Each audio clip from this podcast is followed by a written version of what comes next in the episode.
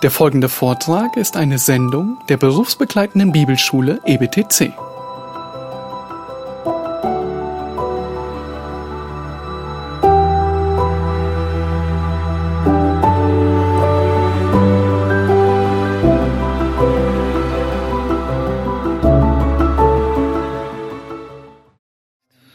Okay, also äh, wir äh, kommen jetzt zum nächsten Exkurs ähm, zur Frage, wie ist diese Abspaltung des theologischen Denkens von der Geschichte, diese Abweichung äh, von der Realität, diese Reduzierung auf äh, die Res Cogitans, ähm, gibt es möglicherweise da einen inneren Zusammenhang mit Sören Kierkegaard?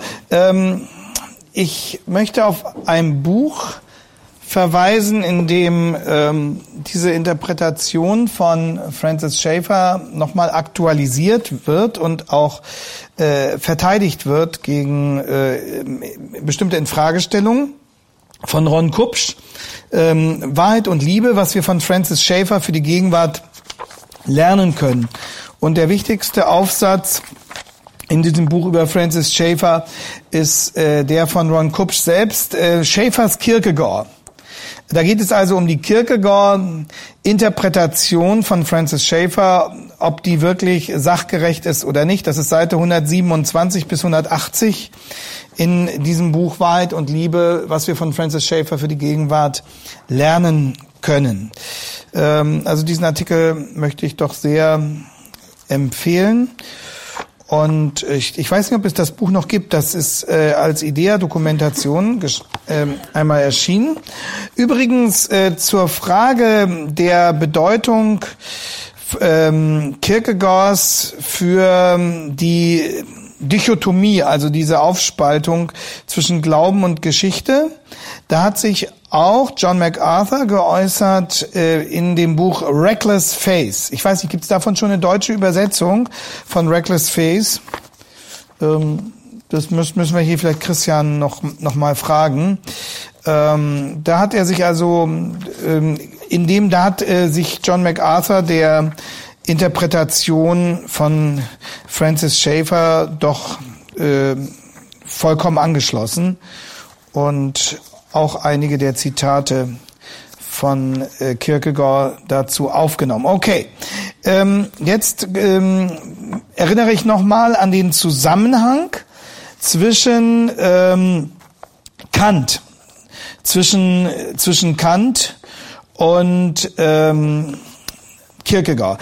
Wir hatten bei Kant Folgendes festgestellt, dass Glaube und Offenbarung und letztlich auch Geschichte nichts mit Wahrheit zu tun haben. Ähm, wir erinnern nochmal an diese Zweiteilung.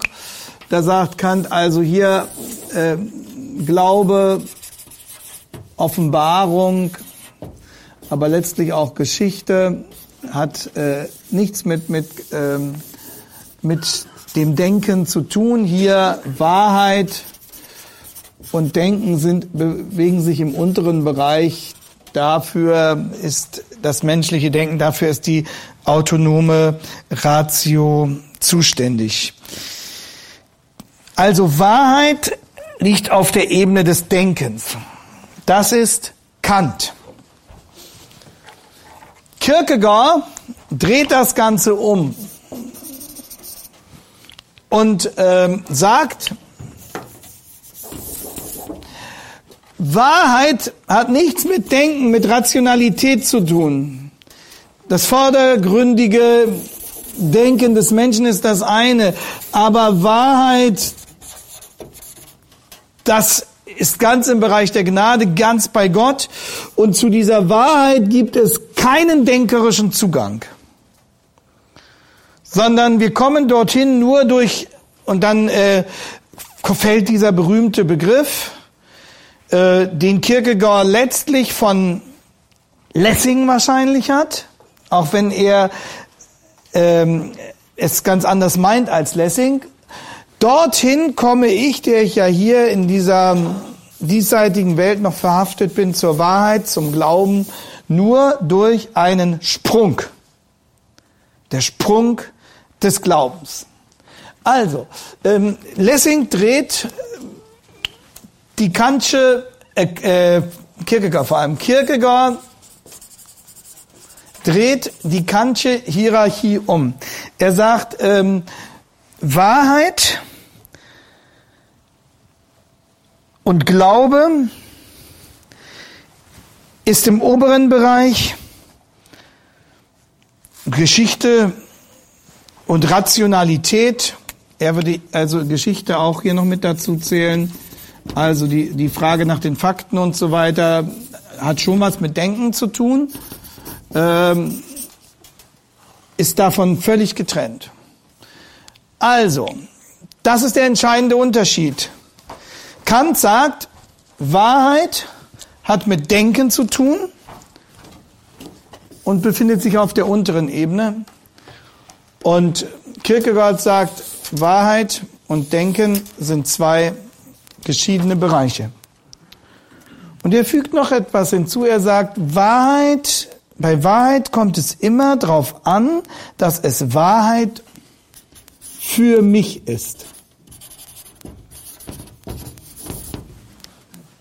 Und diese Formulierung kennen wir dann auch wieder aus der Postmoderne. Hauptsache es ist Wahrheit für dich.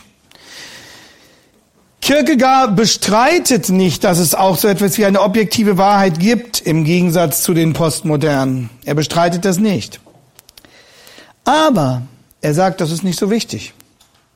Entscheidend ist, ist die Wahrheit, die Wahrheit für mich. Und ähm, John MacArthur zitiert äh, Kierkegaard auch, auch in diesem Sinne aus äh, Kierkegaards Tagebuch vom 1. August 1835. Vielleicht sollte ich noch mal seine Lebensdaten dazu schreiben. 1813 bis 1855. 1813 bis 1855. Ähm, und John, John MacArthur zitiert jetzt aus dem Tagebuch vom 1. August 1835 und da sagt Kierkegaard Folgendes. The thing is to find, also ist jetzt in der deutschen Übersetzung, in der englischen Übersetzung zitiert es natürlich ähm, John MacArthur. The thing is to find a truth which is true for me. To find the idea for which I can live and die. So, ähm, das heißt, ähm, da ist es ja im Prinzip auch richtig. Äh, ich muss eine Wahrheit finden, für die ich leben und sterben kann, die, die, dass ich eine Wahrheit für mich finde. Ähm, wichtig ist nur, dass diese Wahrheit für mich nicht nur Wahrheit für mich ist, sondern dass sie objektiv wahr ist. Nur dann kann sie auch eine Wahrheit für mich werden. Und an anderer Stelle sagt Kierkegaard, er hat ja das Paradox geliebt. Also in, da ähnelt er Luther. Luther hat oft auch paradoxale Formulierungen geliebt, um durch diese, diese krasse Aufmerksamkeit ähm, gewissermaßen äh, besondere Punkte herauszustellen. Ähm, und äh, in dem Sinne kann Kierkegaard Folgendes formulieren, God does not exist, he is eternal. Also Gott existiert nicht, Gott ist ewig. Gut, wenn Gott ewig ist, existiert er auch, würden wir sagen. Ja, aber das, das war so die Lust am Paradox, ähm, um es, um es, um es zuzuspitzen. Aber Ewigkeit bedeutet eben auch Existenz. Denn wenn dieser Gott nicht real als Person existieren würde, könnte er auch nicht Mensch werden und sich in eine Krippe legen. Und, und hier sehen wir das Problem dieser ähm, an manchen Stellen antirationale Affekt bei, bei Kierkegaard. Wahrscheinlich, weil er sich damit auch wenden wollte gegen ein, ein totes System, das sagt, Hauptsache, wir haben die Wahrheit in äh, unseren Systemen gut verpackt, dann können wir leben, wie wir wollen. Und gegen dieses Defizit wendet sich Kierkegaard gegen ein von der Wahrheit unberührtes Leben. Gegen ein Leben, als wäre die Wahrheit irrelevant für meine täglichen Entscheidungen.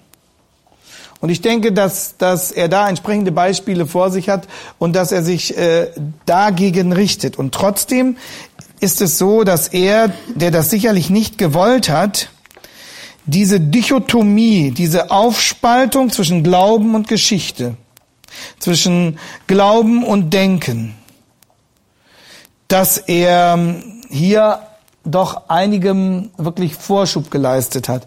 Äh, Kierkegaard hat, das hat er richtig gesehen, dass der Glaube auf der Ebene der Wahrheit liegt. Das Glaube ist auch immer mit Wahrheit zu tun hat. Das hat er richtig gesehen.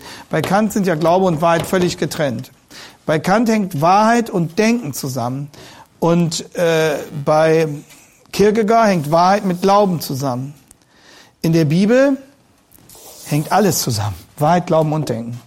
Ist kein Gegensatz. Glauben und Denken ist kein Gegensatz, äh, weil Glaube wahrer Glaube ist und Wahrheit immer auch das für das Denken relevant ist. Das heißt nicht, dass wir äh, die Wahrheit vollständig denkerisch erfassen können. Das heißt nicht, dass wir nicht in unserem Denken auch an massive Grenzen stoßen. Aber es heißt, dass ähm, der Glaube nicht denkfeindlich ist und dass die Wahrheit auch gedacht werden kann. Denn überlegen Sie mal, wenn die Wahrheit nicht gedacht werden könnte, könnte sie auch nicht kommuniziert werden. Denn äh, um sie in Worte zu kleiden, muss sie ja gedacht werden. Wir denken in Worten, in Begriffen. Und deswegen ist das äh, biblisch eine Einheit, die Wahrheit, das Denken, der Glaube. Es steht ähm, natürlich unser Denken unter dem Sündenfall, wie wir gestern immer wieder ähm, darauf hinzuweisen, nicht müde geworden sind. Aber ähm, es ist kein Gegensatz. Und äh, letztlich bleibt Kierkegaard, wie das einer gesagt hat, diesem Denkraum Kants verhaftet. Er dreht es nur um. Ähm, er sagt, Denken hat nichts mit Wahrheit zu tun, Denken hat nichts mit Glauben zu tun. Kant sagt, Wahrheit hat nichts mit Glauben zu tun, Denken hat nichts mit Glauben zu tun. Immerhin hält Kierkegaard Glauben und Wahrheit zusammen. Aber der Wahrheitsbegriff, den er betont, ist der subjektive und nicht der objektive und deshalb fordert er dann diesen diesen Leap of Faith, diesen diesen Sprung ähm, mit geschlossenen Augen und so wird das ja von manchen noch verkündet. Du kannst das sowieso nicht verstehen, was wer Gott ist und was will. Du musst es jetzt einfach wagen, springe ab und glaube einfach und wenn du abgesprungen bist, wirst du merken, ob es wahr ist oder nicht oder dass es wahr ist. Das ist auch verkürzt. Das ist existenzialistisch verkürzt.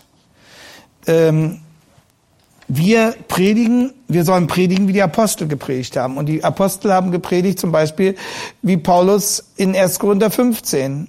Schau hin. Oder wie Petrus in Jerusalem. Der erinnert, er ist auferstanden. Und äh, der erinnert, denkt dran, wie eure Propheten es angekündigt haben dass er auferstehen würde. Und wir sind die Augenzeugen. Und dann zitiert er Psalm 16, äh, wo David die Auferstehung Jesu ankündigt und sagt, David kann nicht sich selbst gemeint haben, denn ihr könnt zu seinem Grab gehen. Er ist nicht auferstanden. Aber wir, wir haben den gesehen, der auferstanden ist und der deshalb der Messias ist. Und weil er der Messias ist, seid ihr aufgerufen, euer Leben ihm anzuvertrauen. Das ist durchargumentiert von Anfang bis Ende. Damit behaupten, die, ähm, damit behaupten die Apostel nicht, dass die Menschen durch gute Argumente zum Glauben gezwungen werden. Aber Gottes Weg ist es, Menschen durch die Wahrheit zum Glauben zu führen. Und die Wahrheit darzustellen, hängt eben immer auch mit Begriffen und Argumenten zusammen. Und dann ist es immer Gottes Gnade, wenn, wenn diese Wahrheit wirklich im Herzen einschlägt. Und wenn diese Wahrheit, die eine Wahrheit für sich ist, auch eine Wahrheit für mich wird. Klar. Aber die Wahrheit kann nur zur Wahrheit für mich werden, wenn sie auch die Wahrheit für sich ist. Und diesen untrennbaren inneren Zusammenhang von objektiver und subjektiver Wahrheit, den die Reformatoren übrigens glasklar herausgearbeitet haben, äh, den unterhöhlt äh, Kierkegaard mit entsprechenden Äußerungen. Und die Reformatoren haben gesagt, das gehört untrennbar zusammen. Ähm, deswegen haben sie unterschieden zwischen Fides quae, und Fides qua. Fides quae, also das ist ein Plural und das meint die Inhalte, die Glaubensinhalte, die Glaubenswahrheiten, die Glaubenslehre, ähm, dass Jesus wirklich Gottes Sohn ist, dass er am Kreuz gestorben ist für mich, dass er auferstanden ist und so weiter. Und hier, da muss das eh weg, natürlich. Und Fides qua, Fides qua ist Singular. Das ist der Glaube, mit dem ich glaube. Mit dem ich aufgrund dessen, was mir verkündet wird, mein Herz an Jesus hänge. Das eine ist der, der Glaubensinhalt, die Glaubenslehre, das ist die Vorgabe. Und an diese Glaubensinhalte klammert sich der glaubende Glaube der es persönlich ergreift. Und ein anderes Wortpaar, mit dem die Reformatoren das beschrieben haben, war das von Notitia und Fiducia. Fiducia oder Fiduzialglaube. Notitia heißt äh, die Glaubenskenntnis. Also das sind die Inhalte, das ist die Lehre. Und Fiducia ist äh, fiduzial, dieses persönliche Ergreifen. Das gehört zusammen. Das, Glaubensinhalte sind da, auch wenn kein einzelner, einziger Mensch es glauben würde. Aber diesen, diesen lebendigen, persönlichen Glauben, der kann nie sein ohne diese Notitia. Weil der Glaube nicht ein Glaube um des Glaubens willen ist oder der Glaube nicht ein Glaube an den Glauben ist, sondern der Glaube ist ein Glaube an den Herrn. Und dieser Herr ist nicht irgendeine imaginäre ähm, nicht zu greifende Person, sondern dieser Herr, an den wir glauben, von dem wird uns genau mitgeteilt, wer er ist und was er für uns getan hat und was wir ihm abnehmen, was wir ihm vertrauen müssen, dass, dass er es für uns getan hat. Also es, ist, es gehört untrennbar zusammen. Und diese untrennbare Einheit von Notitia und Fiducia, von Fides Quer und Fides Qua, die ähm, unterminiert Francis Schaeffer an einigen Stellen. Wie gesagt, ich bin überzeugt mit, mit, äh, mit guten Absichten, aber gute Absichten schützen nicht immer vor, vor tragischen Folgen. Und ich möchte einige äh, dieser Zitate uns jetzt vorlesen. Da wendet er sich zunächst mal gegen, gegen Apologetik äh, in, in seinem Buch Die Krankheit zum Tode und er bezeichnet Apologetik des Glaubens als einen Judasdienst. Also eine rationale Verteidigung des Glaubens ist ein Verrat am Glauben. Er, er sagt es folgendermaßen in Krankheit zum Tode. Da sagt er, darum ist es gewiss und wahr, dass derjenige, der zuerst erfand, in der Christenheit das Christentum zu verteidigen, de facto ein Judas Nummer zwei ist. Auch er verrät mit einem Kuss, nur dass sein Verrat aus Dummheit geschieht. Also auch wer Apologetik betreibt, verrät Christus ähm, mit einem Kuss, nur eben, dass er das äh, gut meint, aber doch schlecht macht. Ähm, auch das kann man wieder zum Guten deuten und sagen, vielleicht will Kierkegaard einfach äh, uns deutlich machen, Christus hat es nicht nötig, von uns verteidigt zu werden. Aber es ist was anderes, ob ich sage, Christus setzt sich selber durch, aber immerhin stehen wir ja unter der missionarischen Verpflichtung von 1. Petrus 3, Vers 15, dass wir wirklich den Grund benennen sollen für unsere Hoffnung. Ähm, so, dann ein, ein anderes Beispiel aus, aus seiner unwissenschaftlichen Nachschrift, wie er das genannt hat. Ähm, da sagt er, dass sich der Glaube, ähm, der Glaube entzieht sich dem verstehenden Zugriff. Der Glaube entzieht sich dem verstehenden Zugriff. Und er sagt, je besser wir es erklären, umso mehr entfernen wir den, dem wir diese Erklärung geben, vom wahren Glauben. Und äh, jetzt kann Kierkegaard sehr zugespitzt formulieren. Ich lese das mal vor. Er sagt, da ist, ist also ein Mann, der den Glauben haben will. Nun kann die Komödie beginnen. Er will den Glauben haben, aber mit Hilfe der objektiven Überlegung und des Approximierens will er sich sichern. Also mit Hilfe der objektiven Überlegung und Approximieren heißt er, dass er versucht, es, es zu, zu begreifen, zu verstehen, approximieren, sich dem zu nähern und es, es, es, äh, es plausibel zu machen. Es ist aber auch da kann man wieder sagen, vielleicht will Kierkegaard betonen, dass der Glaube unser begrenztes Denken übersteigt und dass wir nicht äh, uns anmaßen dürfen, das Ganze erst zu akzeptieren, wenn wir es vollständig verstanden haben. Das ist die Particular Veri an dieser Aussage, also die Teilwahrheit, dass, äh, dass wir lernen müssen, dass wir äh, anmaßend und lächerlich wären, wenn wir glaubten, wir könnten äh, den Glaubensinhalt so äh, ausgiebig und bis ins Letzte erklären, dass er sich in unser System einfügt. Das heißt aber nicht, dass wir ihn nicht bis zu einem gewissen Punkt erklären und erläutern können. Also wie Francis Schaeffer immer sagt, wir haben keine vollkommene Erkenntnis, aber wir haben hinreichende Erkenntnis. Ja, und ähm, da kann man immer sagen, Kierkegaard will gegen den Missbrauch hier vorgehen und gegen die Anmaßung, dass der Mensch Gott in sein kleines Raster hineinzubekommen ähm, sich erdreistet.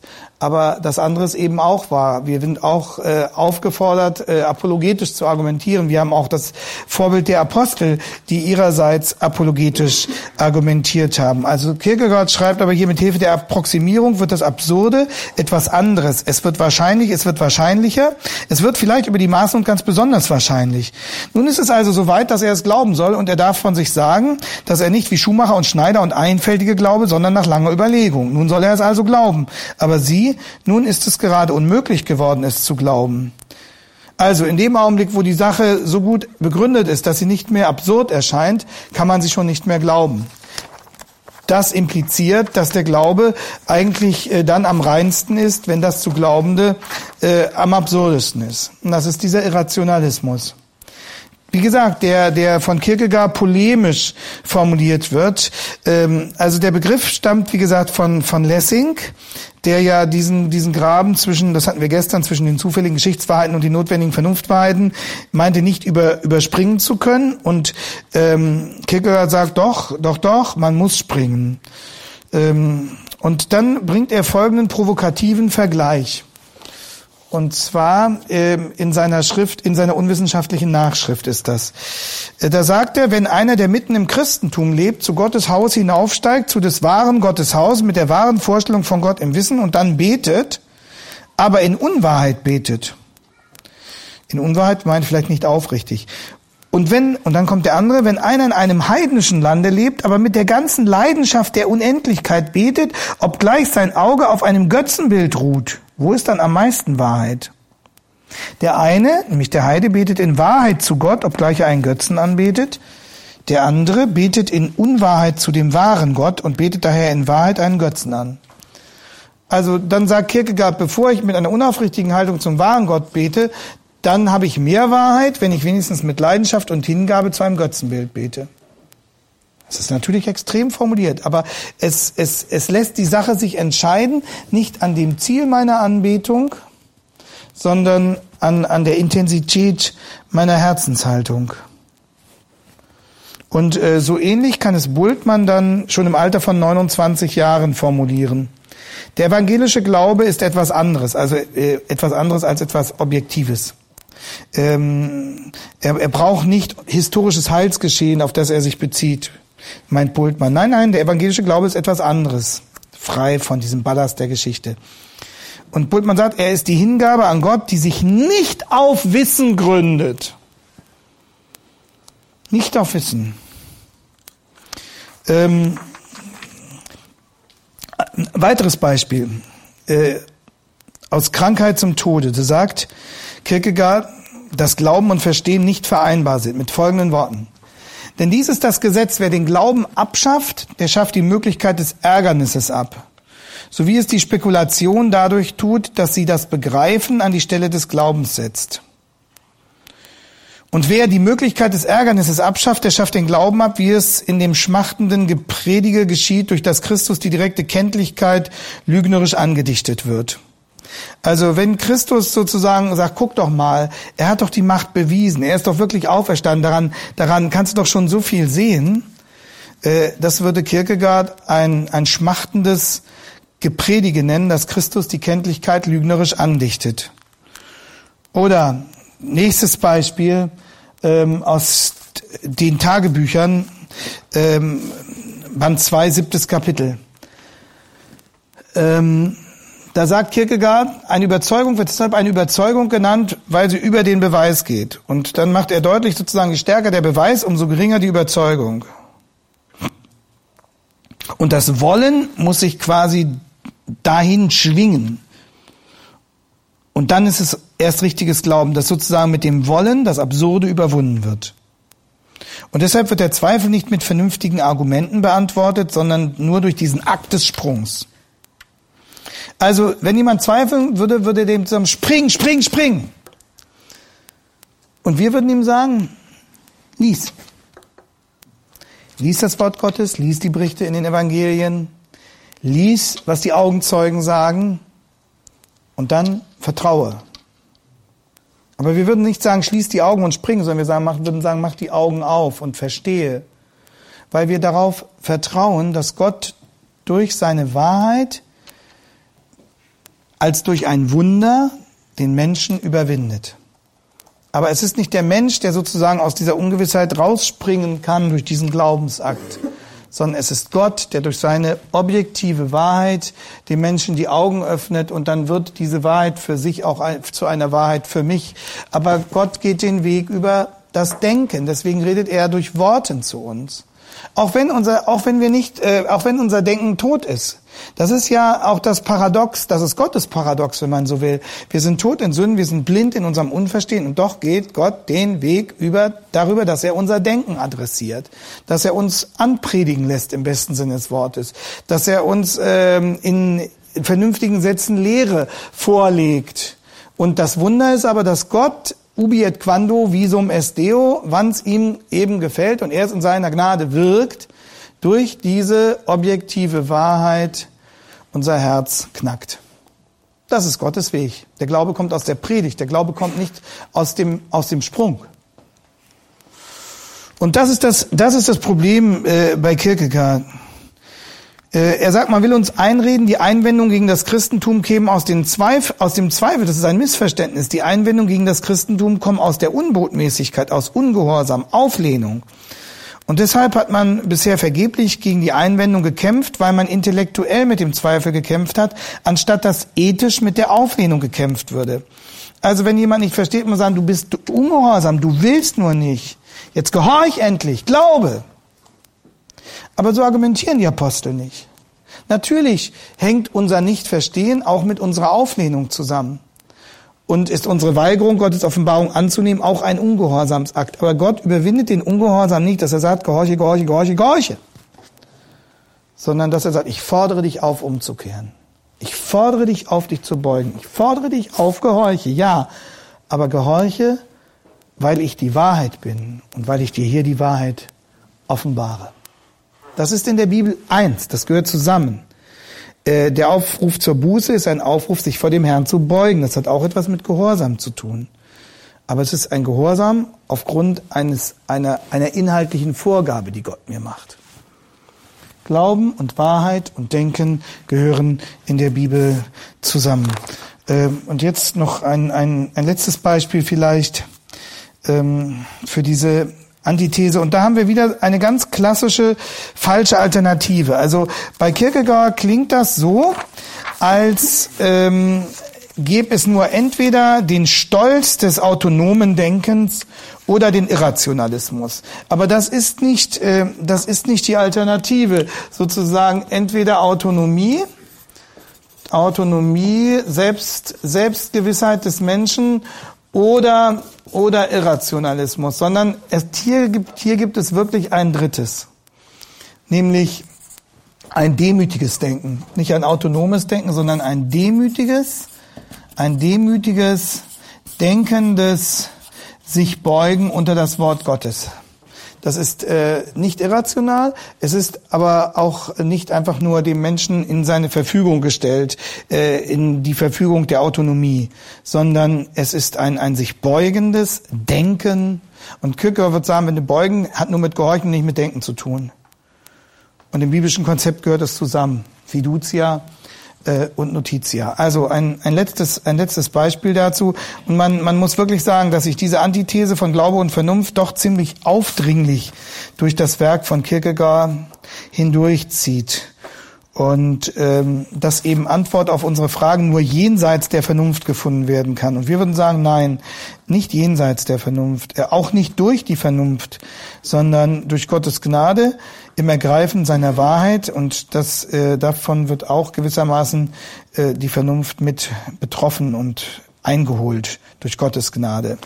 Und äh, Vernunft führt nicht immer nur zum Pessimismus, wie das bei Kierkegaard ist, sondern es kann äh, von Gott gelenkt eben gerade zur Gewissheit führen. Aber es ist dann keine autonome Vernunft, sondern es ist ein Ja, ein verzweifeltes Ergreifen von Gottes Wahrheit, äh, aber auch ein überführtes Begreifen und ergreifen, ergreifen und begreifen. Das ist Geschenk. Es ist alles Geschenk. Und vielleicht will Kierkegaard ja einfach nur darauf hinweisen, es ist Geschenk, es ist Geschenk. Aber dieses Geschenk ergattere ich auch nicht durch einen waghalsigen Sprung. Dann besteht nämlich die Gefahr, dass der Sprung wieder zum Werk wird. Nämlich zum Werk, dass ich äh, sozusagen alle meine Fragen einfach äh, an der Garderobe abgebe und springe. Und dann erst äh, habe ich das Werk getan, das mich des Glaubens würdig macht. Letztes Zitat dazu. Kierkegaard setzt sich auseinander mit der Religionsphilosophie von Heinrich Steffens. Das ist ein Zeitgenosse, der, 18, der zehn Jahre vor Kierkegaard stirbt, 1845. Und äh, da schreibt Kierkegaard Folgendes. Er sagt, Heinrich Steffens ist ein gutes Beispiel für eine wohlmeinende Orthodoxie, die kein Bedenken trägt, Folgendes auszusagen. Wenn im Christentum auch nur das Geringste sei, was man der Berichtigung durch das Denken aussetze, ähm, als sollte das, ähm, so als sollte das Denken etwas entscheiden, so sei alles verloren. Er zeigt, dass die Wunder dem Denken Anstoß geben, soll nun das Denken Recht haben, etwas zu entscheiden, weil es sie nicht begreifen kann, so ist das Christentum verloren. Also, dass die Wunder dem Denken Anstoß nehmen. Kierkegaard fragt, soll nun das Denken haben, das Recht zu entscheiden, weil es sie nicht begreifen kann, so ist das Christentum verloren. Äh, damit hat Kierkegaard recht, das Denken hat nicht das letzte Recht. Wir sitzen nicht auf dem Thron des Kritikers. Das erste Trollsche Kriterium ist nicht legitim. Und Kierkegaard fragt, was tut nun Steffens? Er bringt eine Theorie zu Wege, die es denkend in Ordnung findet. Also eine, er bringt eine Theorie zu Wege, die es denkend in Ordnung findet, dass die Wunder dabei sind. Ach, ach, ach. Ist denn das nicht auch die Vorherrschaft des Denkens, wenn es entscheidet, ich könnte die Wunder sehr gut glauben? So, jetzt muss man sagen, das ist ja diese typische Kierkegaardsche Ironie, ach, ach, ach. Ähm, äh, jetzt muss man Folgendes unterscheiden. Was will der Steffens sagen? Wenn der Steffens sagt, wir werden das erst akzeptieren, wenn wir es denkerisch in der Tasche haben, dann hat Kierkegaard recht.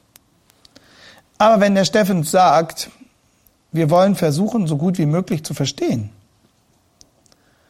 und äh, wenn er vielleicht so argumentiert und sagt, wenn es einen allmächtigen Gott gibt, dann ist doch logisch, dass der auch Wunder tun kann. Dann hat Kierkegaards Ironie und Hohn und Spott, den er an dieser Stelle ausgießt, nicht recht. Ähm, der entscheidende Satz steht am Ende dieser Passage, ist auch aus seinem Tagebuch Band 2. Da sagt er, das Christentum verhält sich nicht zum Denken, nicht zum Zweifel, sondern zum Willen und zum Gehorsam. Du sollst glauben. Und da ist es wieder deutlich, das Christentum verhält sich nicht zum Denken. Das stimmt nicht. Wir werden aufgefordert zu denken, zu verstehen, zu ergreifen, zu bedenken. Und die ganzen Begriffe, die das Neue Testament für Predigen verwendet, viele dieser Begriffe haben mit Argumentieren zu tun. Dialegomai, also da steckt das Wort auch für Dialog drin und, und äh, Begriffe wie erklären, darlegen, ausführen.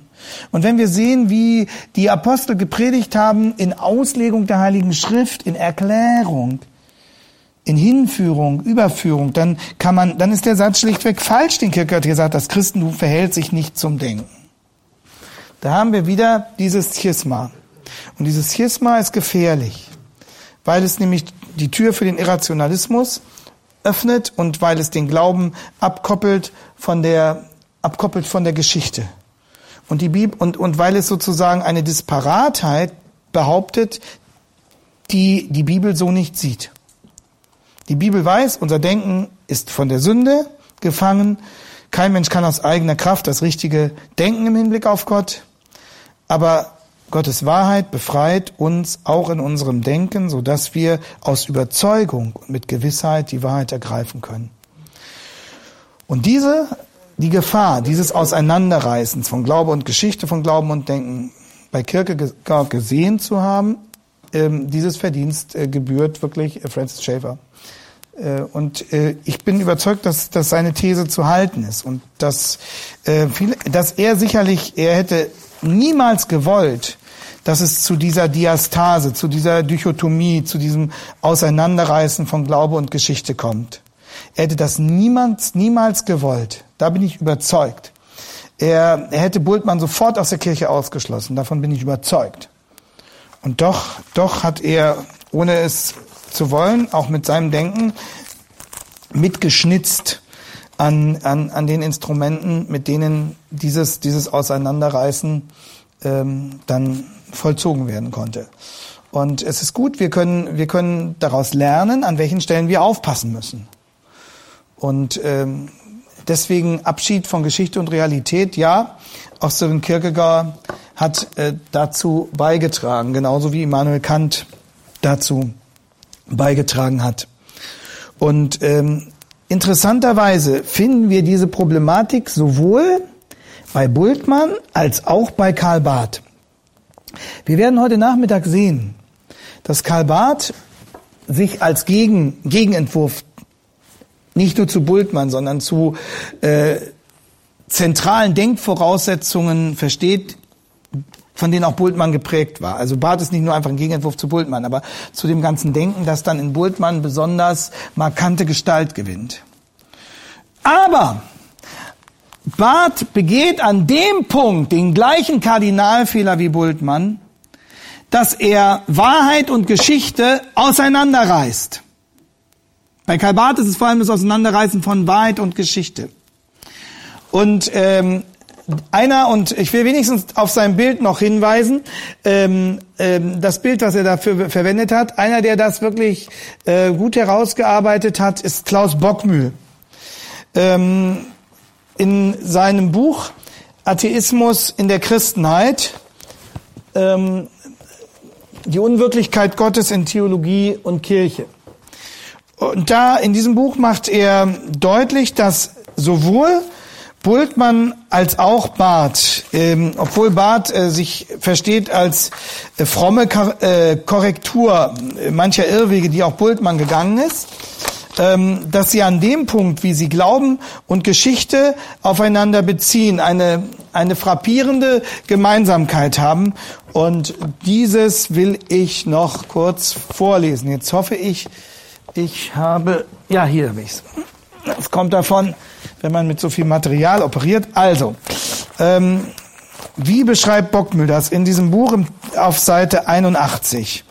Ähm, Bockmühl hat selbst ähm, bei Barth studiert, er war bei Barth auch im Seminar, ähm, kennt also seine Theologie auch sehr intensiv und ähm, bezieht, ähm, kritisiert eben dieses durch Kant mit verursachte Preisgeben der Welt.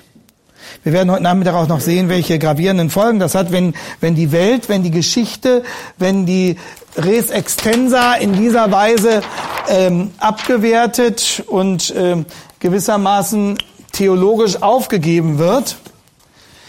Und ähm, Bockbühl bringt dann folgenden Vergleich, der so gut ist, dass ich ähm, ihn vielleicht doch wirklich vorlesen will. Er sagt, vergleichen wir die weltanschaulichen Voraussetzungen der Moderne mit einem Radargerät, das einfliegende feindliche Maschinen zu erfassen versucht. Also die weltanschaulichen Voraussetzungen der Moderne. Sie seien jetzt ein Radargerät und äh, sobald eine, eine feindliche Maschine einfliegt, wird es erfasst. Wie reagieren jetzt Barth und Bultmann auf dieses Radargerät? Wie versuchen Sie, den weltanschaulichen Voraussetzungen der Moderne zu entkommen?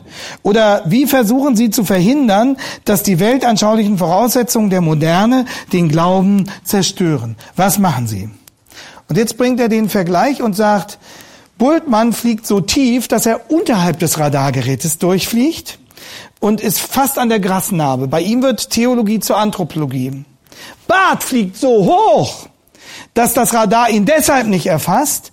Barth ist total transzendenzorientiert in seiner Theologie, aber Barth fliegt so hoch, dass er die Realität der Geschichte auch nicht mehr erfasst. Also man könnte sagen, Bultmann ist so nah an der Erde, dass er den Himmel nicht mitkriegt.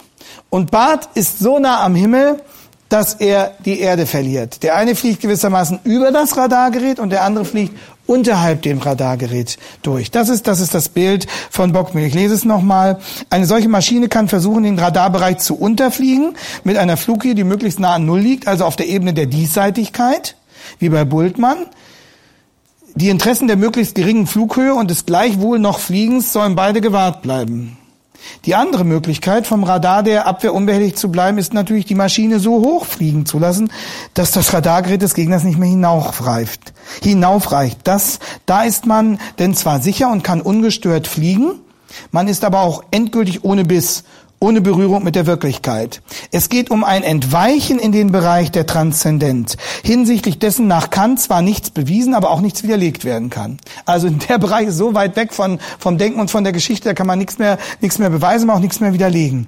Alle Taue, die das Schiff noch mit dem Ufer verbinden, werden gekappt und das Schiff auf die hohe See entführt. So ist es vom Lande aus nicht mehr zu erreichen. Äh, und das ist das Problem bei Barth. Also Bultmann fliegt so tief, dass Theologie zur Anthropologie wird. Barth fliegt so hoch, dass seine Theologie keine Berührungspunkte mit der Geschichte und dem wirklichen Leben mehr hat. Und beide verlieren den biblischen Realismus, der Glaube und Geschichte und, Gedenk und Denken aufs engste miteinander verzahnt. Was das äh, für Barth bedeutet, werden wir nach der Pause dann miteinander betrachten. Also die Planung für heute Nachmittag ist so, äh, wir steigen nochmal mit Bockmühl ein, ähm, vor allem mit seinen Bemerkungen jetzt zu Karl Barth. Also ich habe mit Bockmühl jetzt praktisch die Brücke vom Bultmann zu Barth zu bauen versucht durch diesen Radarvergleich. Wir machen dann heute Nachmittag mit Barth weiter, ähm, äh, befragen seine Konzeption im Hinblick auf unser Thema, nämlich auf die Bibelkritik. Was hat er dazu zu sagen? Wie verhält er sich dazu? Auch Barth hat maßgeblich viele, viele Generationen äh, von Theologen geprägt. Und der nächste Schritt, den wir dann gehen, ist ähm, die Befassung mit Peter Stuhlmacher. Peter Stuhlmacher ähm, kommt zu dem Ergebnis, dass äh, weder Barth noch Bultmann das Problem wirklich gelöst haben. Und er setzt an bei der verwirrenden und für die Predigt massiv schädlichen Beobachtung, dass sich die Exegese so in, in lauter Einzelteile aufgelöst hat, dass die Ergebnisse der Exegeten sich so grundlegend massiv widersprechen, dass überhaupt keine einheitliche Lehre mehr vorstellbar ist. Und er setzt dann an und sagt, was müssen wir an unserer Exegese ändern? Und Stuhlmacher erkennt dann, dass ein Teil der Probleme verursacht ist durch das Konzept der historischen Kritik, der, der Bibelkritik. Die Frage ist, überwindet, überwindet Stuhlmacher dieses Problem oder, oder bleibt auch er dem Denkraum der historisch-kritischen Methode letztlich verhaftet? Das ist die Frage. Ich habe in Tübingen haben wir selbst als Studenten mit ihm darüber diskutiert und äh, ich habe ihn persönlich sehr, sehr schätzen gelernt, muss ich sagen. Es war so ein richtiger Professor, mit dem man sich so richtig schön fetzen konnte und ähm, das, ähm, das, der, das war persönlich sehr überzeugend. Die Frage ist, ob sein Konzept am Ende auch das Problem lösen kann.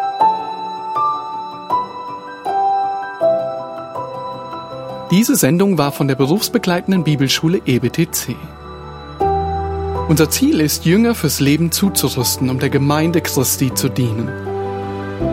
Weitere Beiträge, Bücher und Informationen findest du auf ebtc.org.